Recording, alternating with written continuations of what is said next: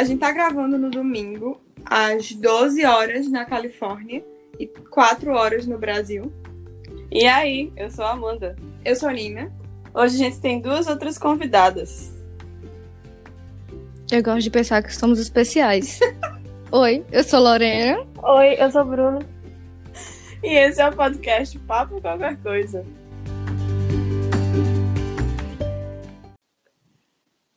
No tema de hoje, a gente pensou em falar um pouquinho como é que a gente tá e como é que tá sendo esse confinamento para as meninas, inclusive estando no Brasil, né? Porque a gente tá falando aqui esse tempo todo de pandemia, não sei o quê, mas a gente não tá no Brasil para poder explicar um pouquinho do lado de lá. Uma certeza que eu tenho é que tá todo mundo surtando, tá tudo bem.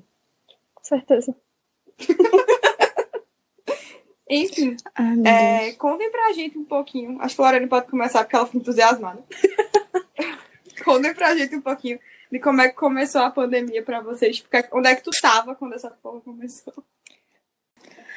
Bem, pra quem não me conhece, eu sou Lorena, a.k.a. a pessoa que tem sorte no azar. E eu tava meio que, sei lá, na China, quando tudo isso começou. Ah, bacana. Tipo assim, minha cidade é longe da, de Wuhan. A minha cidade é Hangzhou. Inclusive o distrito é até outro. Mas o país é o mesmo, né, galera? Então, foi muito louco, assim, porque eu não assisto TV chinesa, porque eu não sei falar chinês. E eu descobri, basicamente, na verdade, assim, eu já sabia que tava tendo vírus, mas eu não, não imaginava Peraí, que ia ser na proporção que foi. Isso foi em que época? Qual a data? Janeiro. Janeiro. Janeiro. Caraca. Eu trabalhei até metade de janeiro. Eu ia ter duas semanas de férias e voltar em fevereiro. No caso, eu não voltei até hoje. Então tu se deu conta do vírus em janeiro. Tipo assim. Foi. Foi mais ou menos assim, na minha primeira semana de férias. No final da minha primeira semana de férias, eu ia ter duas. E aí, é, eu já sabia das notícias. Ia convivendo com a galera lá também, já tinha uma noção. Mas aí eu acordei um dia com minha mãe mandando mensagem, mandando milhares de reportagens, meu irmão me mandando milhares de reportagens, a secretária chinesa do meu irmão me ligando e a diretora da minha escola me mandando mensagem. Meu Deus, que caos. E assim, é, o controle lá tá, tipo, muito maior do que aqui. Não tem a menor comparação, sabe? É, eram passados, principalmente por internet, porque tudo lá se usa internet. É, tipo, muito difícil ter coisas de papel, assim. Inclusive, contas, a gente usa o celular pra pagar lá. É, passando vários folhetos, dizendo o que fazer, qual tipo de máscara usa- pra usar. A gente só podia usar dois tipos de máscara Bem mais preparada. que era a cirúrgica e a N95, entendeu? E, Então, assim, quando você ia para os lugares públicos, é porque eu saí de lá de metrô, né? Metrô não, minto, trem. Eu saí da minha cidade para Xangai, eu peguei uma estação de trem. E aí, todas essas áreas públicas que você tinha, você tinha uma televisão com a galera explicando como é para lavar as mãos, como é para botar a máscara, tá entendendo? Outro nível. Uhum. É outro nível, pô. No meu prédio tinha. Foi fechado, as entradas só podia ter uma entrada em cada condomínio, porque o condomínio lá são de prédios, né? Pra você que não sabe, a densidade da China é muito grande. Então, basicamente, tudo são prédios lá. Só a galera rica que mora em Cara. casa. É. E aí o que acontece?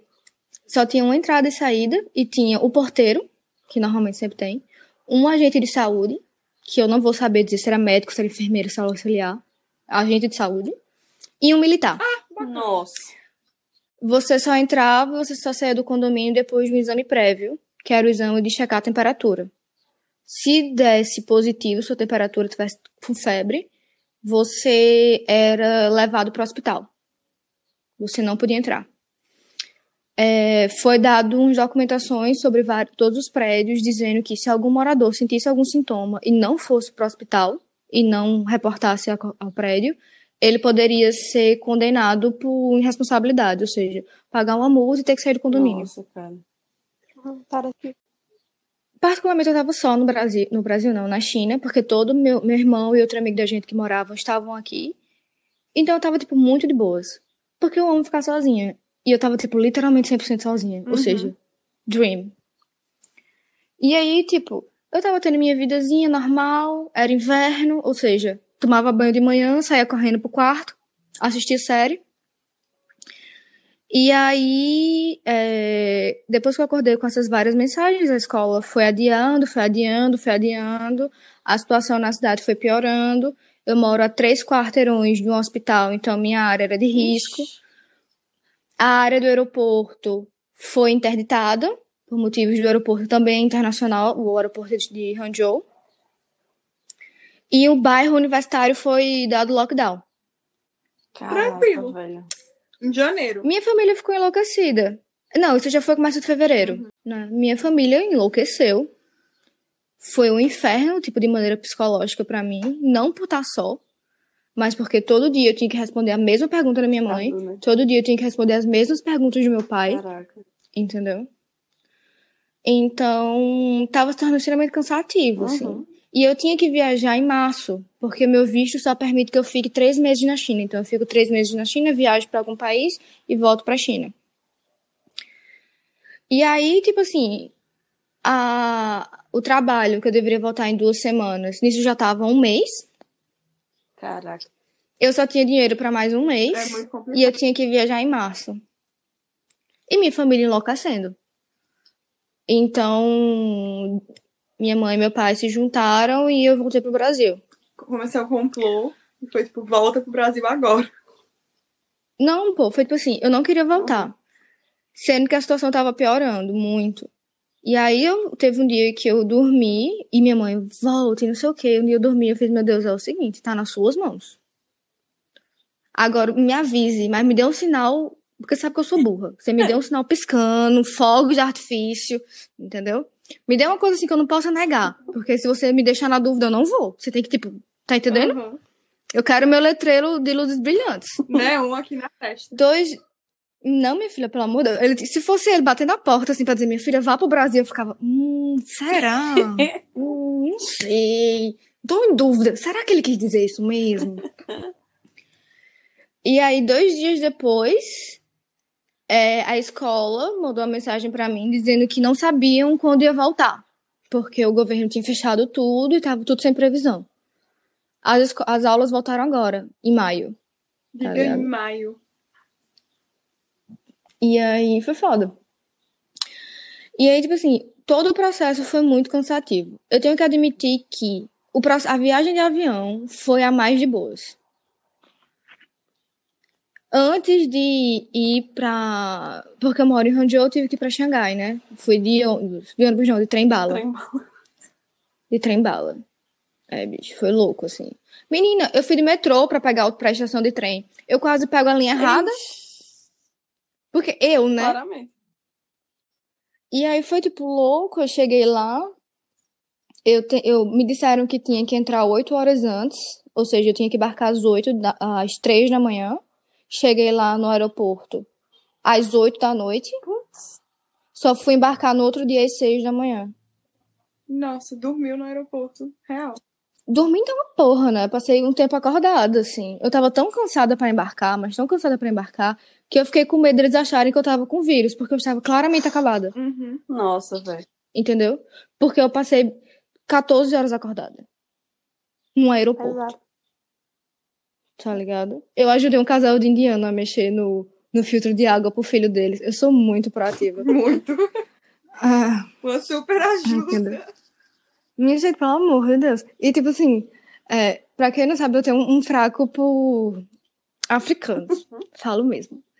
E aí tinha vários, assim, indo pro aeroporto embora. Eu fiquei, tipo assim, do lado da estação deles, né? Porque, tipo, já tava na merda, mas pelo menos limpava os olhos. Mas aí quando chegou no Brasil, isso foi em fevereiro? Foi no meio de fevereiro? Foi fevere- fevereiro. Eu saí lá do dia 13 de fevereiro, no dia que eu ia fazer um ano de China. Caramba! Foi, eu ia fazer um ano. E aí eu cheguei aqui no dia.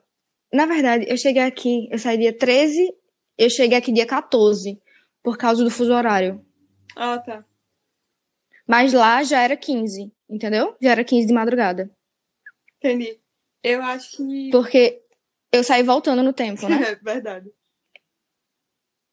Foi assim, muito tranquilo o processo do avião. Na verdade, foi o mais tranquilo de todos. A única parte triste foi porque eu vim pela TAM, né? E a TAM não tem bebida alcoólica. Triste fim. A Delta tem. É ótimo. Não, mano, horrível. Você tem que passar por uma epidemia da sóbria. É uma É bosta. verdade. Ai, meu Deus, vocês só pioram. Mas enfim, e aí quando Yeah. chegou no Brasil, já tava de quarentena no Brasil também? Não. Quando eu cheguei aqui no Brasil não tinha nenhum caso ainda. Inclusive, o primeiro caso de coronavírus que teve no Brasil veio da Itália, tá? Não fui eu que trouxe. No caso, inclusive, nem teve coronavírus Grata. aí. Não, pelo amor de Deus, pô. E, e aí, tipo assim, eu sou antissocial, tá ligado? Então eu saí do meu paraíso, que era estar sozinha em casa, pra estar numa casa com seis pessoas. É foda. E aí, tipo, foi um saco, assim, viver essa quarentena. Eu tive que era as duas experiências, né? Viver ela isolada, literalmente isolada, e viver ela com outras pessoas. Uhum. E estar com outras pessoas é bem pior. Não necessariamente pra todo mundo. Bruna, Oi. e como é, quando é que começou a quarentena pra ti? Olha, pra mim foi mais ou menos, eu diria que pra tu foi em janeiro, né, Lorena? Pra mim foi uns dois meses depois. Foi mais ou menos final, é, Março, começo de gata. março. Eu lembro que eu tava numa rotina bem pesada, assim, já, de faculdade, estágio. E, enfim, né? Todo o meu tempo tava super ocupado e tava vendo a minha vida normal. Aí começaram as notícias do coronavírus, a gente via muito na internet, mas enfim, a gente pensava, nossa, do outro lado do mundo, né? Todo mundo deve ter pensado isso, de certa forma. Nós aqui, que estamos na América do Norte. É, caramba, Amiga, eu na pensei também. Sul, gente. Tem isso, né? Você tá na América, amiga. foi o que eu quis dizer. É, aí, aí, nossa, velho. Bruna é muito ruim de geografia. Doido. volta pra gente, vai. Enfim, a gente que tá aqui na América, né? Pensava, não, esse vírus tá lá do outro lado do mundo. Por mais que a gente escutasse as notícias falando sobre a transmissibilidade dele, sobre como era fácil de todo mundo pegar, a gente não pensava que ele, tipo, chegaria aqui tão rápido, ou que chegaria como chegou, né? Só que aí o tempo foi passando, até que chegou o caso da Itália, né? Que foi, assim, o mais bombástico, eu diria, que foi o que a gente mais teve notícia, que mais repercutiu aqui. Aí, Aham. pois é, aí no- já, a gente já ouvia, já se ouvia muito falar da China, mas quando chegou na Itália, que eu acredito que foi, tipo assim, o, o- realmente o boom. Que todo mundo aqui começou a, a querer se organizar, todo mundo aqui começou a querer aderir à quarentena, a gente começou a saber mais sobre o assunto. Claramente só sabia quem procurava. Tava lá nos jornais e tal, mas o governo em nenhum momento chegou pra, tipo, ah, vamos tomar medidas, vamos informar a população, vamos. Enfim, foi o isso. governo brasileiro foi negligente com a pandemia? Deus. Amiga, eu vou te falar, eu viajei pra São Paulo, né? Fui pra Surprise. São Paulo no carnaval. Gente, Eita. Ridículo. Fui pra São Paulo no carnaval. é, não, eu, se eu não me engano, já tinham dois casos confirmados é, em São Paulo. Não, estavam confirmados, Tava- não. Eles estavam em. Enfim, mas no aeroporto, com o Mas, porte do. mas não era. Foi negado, Foi? tá? Porque eu- quando eu cheguei, Bruna, foi na época do carnaval. O aeroporto realmente não tinha nenhuma segurança. Eu passei sem nem me fizerem nenhum exame. Em Frankfurt também, eu não fiz nenhum exame, eu só fiz exame Amiga, na eu China. sei que tu che- Caramba! eu sei que tu chegou e eu acho que mais ou menos três semanas ou foi, ou foi quase um mês depois eu viajei, né? Eu fui pra São Paulo e tal, tu foi pra Olinda. Mas assim, o que eu vi, um aeroporto como o de Guarulhos, que tem vários voos internacionais, gente, não tinha nada, era como se nada tivesse acontecendo. No máximo a gente via um ou outro, é, uma outra aeromoça de máscara, algo assim, bem esporádico. Você não via. Realmente não tinha como você pensar que a pandemia tinha a proporção que hoje a gente vê, né? Aí tudo bem, voltei do carnaval, aí eu trabalho num. Enfim, é, é tipo, eu trabalho no- na área de tecnologia. Aí lá todo mundo tem sua mesa, seu computador e tal, trabalha meio que cada um no seu quadrado. Só que todo Uhum. dia começava aquela coisa, né? Um comentava, ei, morreram tantos hoje na Itália. Aí no outro dia, ei, morreram mais tantos, já tá assim, já tá chegando nos Estados Unidos. Enfim, começava aquela comoção. Aí todo mundo decidiu aderir à quarentena e o nosso chefe não foi diferente. Como a gente tá nesse viés de tecnologia, não, vai todo mundo pro home office, que é tranquilo de trabalhar. Nisso, a faculdade não tinha parado, o meu trabalho parou antes da faculdade. Aí, enfim, home office e tal, tranquilo, trabalhando em casa, era, era complicado porque né, lidar com a quarentena em si é complicado, mas estava tudo bem. Aí depois o IF, que é a faculdade que eu estudo, aqui o IFPB, também parou. E nisso eu estava totalmente quarentena dentro de casa. Foi assim que a, que a pandemia chegou para mim. Primeiro, várias notícias de fora, o que eu pesquisava, o jornal, no máximo, não teve nada do governo, nada, gente. Vocês sabem, Lorena que está aqui sabe. É, pois é, Meu nada Deus. do governo, tipo, de, de uma ajuda, de uma política pública, sei lá, para disseminar essa informação, não vi nada. É, mais ou menos assim, as pessoas foram aderindo, eu acho que isso que impulsionou o governo a fazer alguma coisa, porque ele tomar a iniciativa não aconteceu não, assim, na minha visão, né? Na verdade, ele foi mais cobrado do que Justo. tomou a rédea da situação. Justamente. E ainda não tomou, né? Não, Vamos porque a gente, a gente entrar em qualquer é, Vamos pro terceiro ministro da saúde, né? Então. Não, é freelancer de ministro da saúde. Já tá é. no terceiro, né? Bolsonaro conseguiu. Eu tô quase botando manhã pra ser ministro da saúde. É frila, é frila. Sorteio. Não, mas sério. Aqui sorteio do Instagram, você marca duas pessoas, pronto. E, e pra você ver, gente. Bicho, é Dr. Rei. Nossa. Pra você ver, gente, pelo amor de Deus, é. Tá tendo, tava tendo, né, carreatas lá em Brasília de dois mil e tantos carros. Pelo amor de Deus, como é que esse pessoal consegue? A gente tá quase no top 1 de mortes, pô, do mundo. Nossa. É foda. Essa é muito sem noção. E é realmente muito complicado, porque a gente estava até comentando esses dias que a situação do Brasil em si é muito delicada. delicada, porque o Brasil é um país muito grande, muito populoso, e que a gente sabe que a desigualdade social é uhum. é muito gigantesca, Sim. é muito absurda. Então, tipo assim, você conversar uma coisa comigo, você está me contando a sua realidade e eu vou entendê-la. Se você for conversar com alguém de uma realidade completamente diferente da sua, de uma entre aspas, classe social mais baixa, é, você vai ver que aquela pessoa, primeiro, nem tem a noção do que pode acontecer. Porque, por exemplo, se a pessoa tá numa favela no Rio, ela tem noção que ela pode morrer de uma bala perdida, de uma briga ali de arma de fogo, ela pode morrer. Ela não tem noção que aquele negócio que ela não tá vendo pode matá-la muito mais facilmente. Ela não tem essa noção. E ela precisa, inclusive, daquele dinheiro diário. Então, ela continua trabalhando, ela continua saindo na rua, ela continua produzindo, porque é o que ela tem. Exatamente. E a gente tem a noção também de que até muito próximo mesmo a gente sabe que a, que a família é sustentada por um delivery, por um, né, uma corrida ali. Um Gente, eu acho que, na verdade, tem outros fatores que envolvem muito mais do que isso. Porque é o seguinte, é, outro fator que tem muito grande em umas comunidades que a gente tem que lembrar é que muitas delas não tem água potável, não tem água. Entendeu? Tipo assim, você não tem uma água para abrir sua torneira para lavar sua mão. É foda. Um álcool em gel custa 10 pau. Esse 10 pau vai impedir, sei lá, que você compre um arroz. Mas, além de toda essa questão estrutural de desigualdade social que a gente tem no país, a gente tem um fator que aumenta a vulnerabilidade dos brasileiros, o que é o descaso do governo. Porque é porque é o seguinte, você tem a, China, a Índia, que é um país como o Brasil, que tem uma desigualdade social imensa, uhum. entendeu? Que tem problemas sanitários Sim. maiores do que o Brasil, porque o maior problema da Índia é o, o problema sanitário, principalmente envolvendo o Rio Grande.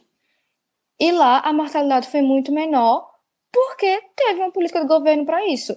Tanto que, tipo, virou meme na internet os policiais indianos, tipo, brigando com a galera com cacetete no meio da rua pra eles irem pra dentro de casa. Uhum. Tá ligado? Porque é isso que o Brasil faz, né? Meme. Memes. Mas, tipo assim, o que é que se teve aqui disso? Você pode criticar o conceito de, sei lá, agredir as galera pra ficar em casa? Pode. Mas, tipo assim, fez muito mais do que aqui, que tá ligado? Muito, né? Aqui a galera tá agredindo não, pra sair assim, de casa. A gente, né? a gente podia chegar num consenso de uma política, geralmente, assim, não, vai levar, vai levar uma multa. Enfim, o presidente sair apoiando, tipo, os governos dos estados e tal. Aí os governos vão apoiando as cidades. E assim a gente tem uma linha, sabe? O que eu sinto falta aqui é da gente ter um plano traçado para lutar contra o coronavírus. A gente não tem um plano. Porque a gente tem nosso presidente dando show a cada de 5 em 5 minutos, inclusive não dou mais ibope para ele, eu nem compartilho mais nada daquele homem. Porque de 5 em 5 minutos ele tá dando um show diferente, só quer ibope. Aí do nada ele tira o foco, pessoas morrem, gente, pessoas morrem, famílias são tipo, enfim, quase não vou dizer destruído. Destruídas. É, destruídos. Um ente querido, se eu morrer, velho, é horrível, né? Você vai sentir bastante. É, enfim, família tá acontecendo, né? Que é essa pandemia. E o cara dando show, o cara incitando guerra civil, sei lá. O cara, sabe? Nossa, é muito descaso. Não, não tem assim. Sabe aquele meme? O brasileiro não tem um minuto de paz? É isso. É, tipo. É, exatamente. É, eu vi um meme hoje que era sobre o Jornal Nacional, que era próxima vez que o William Bonner começar a apresentar o jornal, você não sabe o que aquele filho da puta fez hoje. Mas, amiga, isso não adianta, Tá porque as nossas instituições democráticas estão dormentes, elas não estão fazendo nada, não estão tendo reação. Sério, Amiga, mas assim, não é só você pegar e dizer que são as instituições, porque eu tenho uma bolsomilha. E eu tenho que escutar todo dia que não estão deixando o Bolsonaro não, amiga, mas ele vai de contra diretamente, ele vai de contra diretamente Mas é várias, isso. várias, várias coisas e ninguém, tipo, consegue, é, como é que eu posso dizer? Tudo. É como se não fossem argumentos palpáveis, sabe? Nunca são, nunca são. E por muito menos outras pessoas saíram, por muito menos outras pessoas foram condenadas. E, tipo, isso é gritante, isso é ridículo. É o que eu mais. É a tecla que eu mais bato. Tipo, gente, como é Com que esse certeza. cara fala as atrocidades que fala? Tem esse tipo de conduta E tá no poder e ninguém ainda. faz nada. Eu não tô falando de estar no poder, mas, não, não- sabe? Ninguém faz nada. Aham.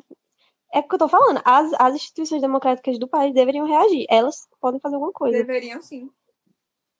Mas eu não acho que só elas não, tá mas ligado? Eu acho que elas, tá é faltando a também. do todo, inclusive da população, porque a gente sabe que em outros Sim. casos, em cenários passados, é, a população criou uma comoção até forçar que uma providência fosse tomada. E não é o caso, porque a gente enxerga o que a gente quer ver. E uma boa parte da população curte enxergar que Bolsonaro tem uma capacidade X, porque, em tese, ele prega e ele preza por religião, Família. pela família, pela Família. Mas é muito, gente, também do, do efeito dominó que a pandemia vem causando, se a gente parar pra pensar. Porque, ó, no começo da pandemia, realmente, eu, pelo menos, não sei vocês, mas eu tinha a percepção que muita gente tava querendo viver a quarentena, muita gente tava querendo fechar su- seus comércios, enfim, sabe? Fazer a coisa do jeito que tava sendo proposto, do jeito certo, vamos dizer assim. Mas foi, o tempo foi passando e as pessoas tinham que trabalhar, as pessoas tinham que ter o sustento de certa forma, aí não tinha aquela base, teve o auxílio emergencial, vários, o governo até deu subsídio para algumas empresas, enfim, eles realmente tomou algumas medidas, mas que não foram suficientes, justamente por- porque o Brasil é enorme, porque a desigualdade é enorme, e muita gente foi mudando de discurso, muita gente foi basicamente aderindo ao, gente, eu preciso viver para trabalhar, então vamos abrir. E também os grandes foram apoiando esse tipo de discurso, né? Porque eles que estão na cabeça de tudo, Claramente. claramente. Bicha, eu acho que também tem muito pelo exemplo, tá ligado? Porque, concordando ou não concordando com o Bolsonaro, que claramente o cenário é de não concordar, ele é, querendo ou não, o maior representante político do país. Infelizmente. Tá entendendo? E aí você tem o maior representante político do seu país chegando pra você e dizendo: essa é uma gripezinha. Vão trabalhar. Isso é besteira. Você que tem histórico de atleta. É, Amiga, meu Deus, fazer abdominal, só balança a cabeça. eu assisti Então, a todos assim, os Não pronunciamentos, sabe? você. Eu vi que no primeiro pronunciamento ele foi bem debochado. No segundo, ele deu uma amenizada no tom. E depois do segundo, foi só ladeira. Tipo, o que a, Bicha, mas, o- o que a população tem recebido mas assim, é. Tipo, gente, esse negócio aí da, da reunião agora, que Nada. vazaram os áudios. Pelo amor de Uhum. Deus, isso, ele quis que isso acontecesse. Isso foi. Ele armou, Claro. gente, isso é midiático. Olha, só pra causar ibope. Só ele só quer ibope. Não tá fazendo nada em relação à pandemia, ao coronavírus e tá ibope aí com tudo pra. Vamos mudar o assunto, vamos mudar o foco. É isso. bicho, é tipo ridículo, assim, o que tá acontecendo. Sobre mudar o foco, como é que vocês estão vivenciando? como é que vocês estão vivenciando essa nova rotina? Tipo assim, vocês estão. Porque, como vocês falaram, é, Lorena, inclusive, né, mudou de país durante a pandemia. E no caso. Assim, é, duas pandemias em um ano, tá, galera? Na terceira eu peço música no. É, duas pandemias também pra fuder. duas quarentenas em um ano, galera. Na terceira eu passo música. Ah, pouco. É, mas no caso, assim, no caso Lorena você mesmo. mudou de país, no caso de Bruna, é, parou o trabalho primeiro, depois parou a faculdade, então, tipo assim, deu uma super alterada na rotina de vocês. Como é que vocês estão lidando tipo, com o dia a dia? Como é que tá sendo? Quer começar, amiga? pode falar, amiga, eu tô tranquila. Então, é, graças a Deus eu tenho o privilégio de fazer acompanhamento psicológico, inclusive da pressão, né, galera? E pra mim foi muito mais difícil no quesito psicológico do que no físico, um dos- principalmente tendo um fator como depressão aí na equação. E eu passei pelo processo de luto, né? De toda, como tipo assim, toda essa pandemia, para mim, de um certo modo, foi uma perda de alguma coisa. Então eu passei por um processo de luto. Uhum. Como eu tenho dois meses de pandemia na frente aí de todo mundo, é, eu consegui terminar esse processo de luto. Mas, assim, era muito complicado enquanto eu estava passando por esse processo, porque eu ficava muito mais volátil de humor. Eu não conseguia manter uma rotina, então eu dormia às quatro da manhã e acordava às três da tarde. Eu não conseguia sair da cama para fazer alguma coisa, porque tudo que eu tinha que fazer para sair da cama me gerava uma agonia muito grande. Na China, como já era uma vida que eu estava organizada dentro do meu ambiente, eu conseguia manter minha rotina de acordar, comer, passear com Simona, ficar fazendo minhas besteiras, fazer meu jantar, arrumar a casa. Sendo que aqui no Brasil eu não tinha isso, né? Principalmente porque eu moro com mais seis pessoas aqui, quer dizer, mais cinco pessoas, eu só assisto. Meu Deus. Um inferno, né? E aí, tipo, além de tudo isso, você tem um, o fator bolsominion. Meu Né? Deus do céu, eu acho que eu surtava. Amiga, eu tô super surtando, tu não tem noção. Eu- Não, eu já faço as coisas olhando pra minha mãe, esperando a reação dela de me recriminar com os olhos, entendeu? Apenas. É, mano, ela comprou um bolo pro meu padastro, que era da bandeira do Brasil, com uma tagzinha escrito: Meu país era o Brasil. Eu não comi do Nossa, bolo. eu não comeria também, não. Eu não comi do Eu bolo. tô radical tá nesse ligado? nível. Simplesmente não. Eu não consigo. Eu não tô conseguindo ler as notícias. Eu não. Não dá, cara, não dá. Graças a Deus rolaram umas conversões aí dentro da minha família, porque Deus é bom. Mas, Não, olha, de Deus. complicado demais, pô. Ter que conviver com essa galera. E essas coisas que a gente fica vendo, que ainda tem gente que defende com unhas e dentes tudo que tá acontecendo. Não, porque tem que. Gado, bicho. É gado, é gado.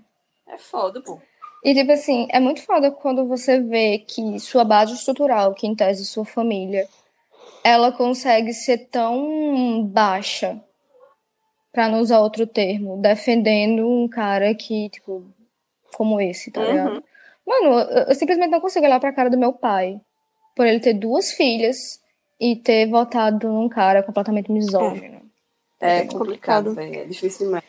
E chegou a um ponto em que um belo dia eu realmente tive uma briga com meu pai de toda a raiva e todo o estresse que eu tinha em relação ao próprio Bolsonaro. Eu canalizei tudo aquilo ali, acabei culpando ele, porque de um certo modo, na minha visão, como um cara que é eleitor e apoiador, você é culpado sim.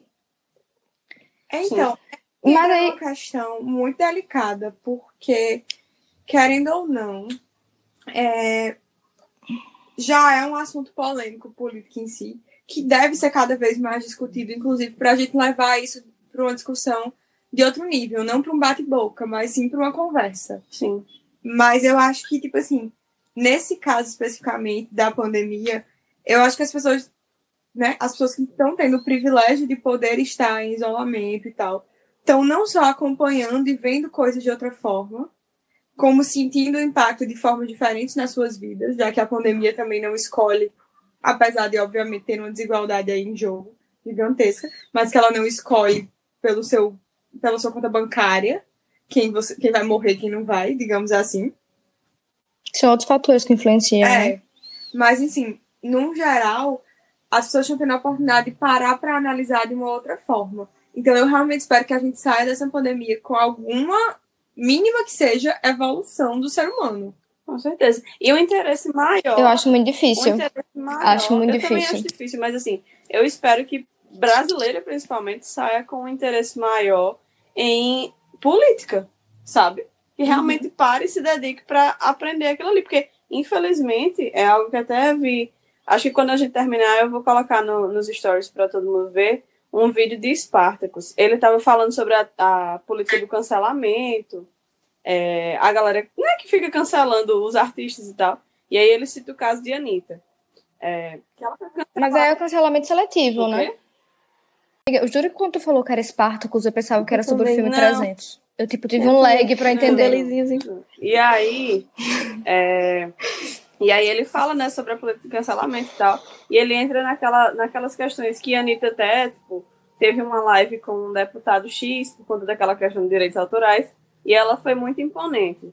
E aí, na semana seguinte, tipo, todo mundo admirou muito ela por conta dessa live e tal. E aí, na semana seguinte, é, ela teve ela meio que abriu o Instagram, assim, pra. Eu não lembro exatamente quem, talvez um advogado. Uma pessoa. Não, foi. É, é a mesma menina que ela tá estudando, estudando política agora. Ela, é Gabriela Pronto, alguma Gabriela coisa. Priola, Nossa, ela é Pronto. Exatamente. E aí ela abriu o Instagram, é, é, fez uma live lá para discutir política realmente, para ela em si aprender mais, é tanto que até durante o, o- a live eu vi só Parece um- que travou o vídeo dela. assim, mas durante a live ela, ela mostra que realmente não entende, sabe? Então, tipo, ele até comenta quando ele vai, é, o Spartacus, ele vai, quando ele vai comentando sobre isso, ele fala justamente que a Anitta tá basicamente sendo um reflexo, porque no começo do vídeo ele fala que, tipo, a galera é, queria que a Anitta se posicionasse, é, dizendo onde é que ela estava e tal. E, inclusive, ela chegou a dizer que não apoiava o Bolsonaro, mas que ela não ia se posicionar, porque, é, é, Porque claramente depois não é uma coisa. A gente a- a- acaba percebendo que não é uma parada que ela domine e que, enfim, ela tá tentando ali é, é, mostrar que realmente não sabe e tá querendo que, tipo assim, todo mundo que segue ali ela, que, enfim, tá acompanhando ela, também pare e aprenda um pouco disso. Porque, infelizmente, a gente não tem esse ensino nas escolas. A gente não, não, não estuda política e não se envolve com política desde cedo. Então, tipo, tudo que tá acontecendo agora é muito um reflexo disso, tá ligado? Achei a atitude da Anitta muito humilde e valeu muito pra todo mundo. Não sei se vocês assistiram a live, mas foi muito rica, assim. Não, eu vi só uns pedaços também. Eu achei muito interessante. O problema é que no Brasil tem muito imbecil, né? Aí a galera, tipo, fica criticando que ela não sabe dos termos que a galera também não sabe. Exato. É porque Entendeu? Elas pegam as coisas pequenas, mas elas esquecem de prestar atenção no conteúdo que tá saindo dali, sabe? Ô, Então é gente, muito vocês nunca complicado. discutiram com um bolsominion, não? Porque é desse jeito. Você pode, assim, expor... Não, é... Amiga, Não, é- foi uma você pergunta me retórica, mas assim, perguntando. é, você pode expor, você pode argumentar, tá completamente fundamentada, sério. Mas assim, ele vai pegar aquela coisinha que ele incomoda e vai repetir durante toda a conversa até você se irritar com ele e virar um bate-boca. Nossa, no Facebook, às vezes, né? Eu ainda tenho o Facebook ativo. E eu ainda tenho várias pessoas mais velhas lá, enfim, pessoas justamente bolsominions. Às vezes eu entro lá, vai, só pra ver o que tá acontecendo, sabe? Só pra, tipo, caramba, será que mudou? E é bizarro, é bizarro, assim, tipo, você vê que não muda, você vê que as táticas são, a mesma, são as mesmas, e você vê justamente a falta de humildade nas pessoas, porque se todo mundo fosse igual a Anitta, se todo mundo parasse, não, eu não sei, eu quero aprender, se todo mundo entendesse que uma conversa é feita de duas pessoas e que eu posso absorver o melhor do que você disse, você pode absorver o melhor do que eu digo, gente, o mundo era outro. Com certeza, mas com certeza. Hum, Não, sinceramente, eu acho que a pessoa que eu mais tenho raiva no governo Bolsonaro é a Aécio Neves, né? Porque se não fosse por ele, nada disso estaria acontecendo. Entendeu? Se eu pudesse voltar no tempo, eu não matava o Bolsonaro, eu matava a Aécio. Amiga, de certa forma, né, assim, a Entendeu? gente sabe que foi estrutural, isso foi algo que foi sendo incutido na nossa cabeça durante muito tempo, é, mas Sérgio Moro também foi um grande cara, né? Vamos falar dele? Não dá Ai, mais um ibope pra aquele homem, umas Aquele coisas eu não tô dando. Não, pelo amor de Deus, Meu, eu meia falo. hora falando de Bolsonaro. não dou mais um ibope Mulher, pra pelo ele. amor de Deus.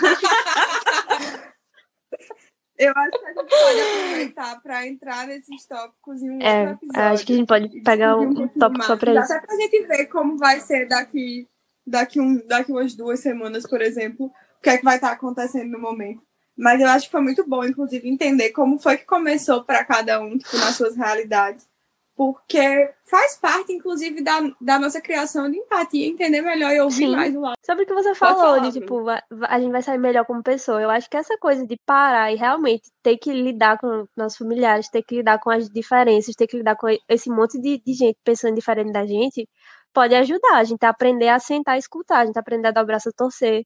Porque, enfim, ninguém vai sair brigando com todo mundo, né? Pelo menos eu espero que não. Não, amiga, mas. Eu- não, eu amiga, fiz. mas você não, Não vai, tipo, conta, não? Por exemplo, parar de falar com seus pais porque eles são bolsominions. Vai. Eu diminui Tá bastante, conta. Enfim, vocês entenderam o que eu quis dizer, né? Lorena. Não, pô, mas é porque assim. Mas faz sentido. Não, é porque assim. É porque eu sou chata, caralho, é isso. Não, mas é porque é o seguinte. Eu não tenho nenhum problema em discutir qualquer assunto com qualquer pessoa. Desde que a pessoa saiba discutir também, certo? Inclusive, a gente pode Eu fazer um discuti- próximo episódio com relação a essa, essa coisa sobre, tipo assim, você está aberto a Sim. entender a posição do outro, por mais que, tipo assim, não seja a sua verdade, Mas a gente pode trazer esse episódio, até como a gente conversou o dia desse. E eu acho que é meio que isso. Acho que, tipo assim, Mas, tipo, a gente precisa, a gente precisa chegar num consenso de como desenvolver uma conversa e Mas aí é que tá. Eu acho que existe um ponto até onde a conversa pode ser desenvolvida. Porque se a outra pessoa não quer desenvolver uma conversa e o argumento dela vai ser e Lula. Não, com Desculpa, não certeza. vou Tem gente que não tá disposto, mas é justamente o que a gente tá falando, que, tipo, tem muita gente. Outra Entendeu? coisa mu- que muita gente faz, tipo, vai conversar, em vez de você prestar atenção no que a pessoa tá falando, você já tá pensando na sua resposta, sabe? Tipo, não vou escutar nada, não vou absorver nada, eu só vou lhe responder. Os seus argumentos. você não escuta, você só, é, você Isso. só, você só provoca. Eu acho que a gente pode levar isso para um, uma conversa de outro patamar e até sentar num, num tempo específico. Porque a gente passou um tempo desse falando justamente mais na pandemia. Então eu acho que a gente pode chegar num consenso de tema para um outro episódio e gravar depois para a gente ver como é que vai estar o cenário atual do dia que isso for acontecer. E acho que por hoje a gente pode encerrar só falando se vocês adquiriram algum hábito novo na pandemia.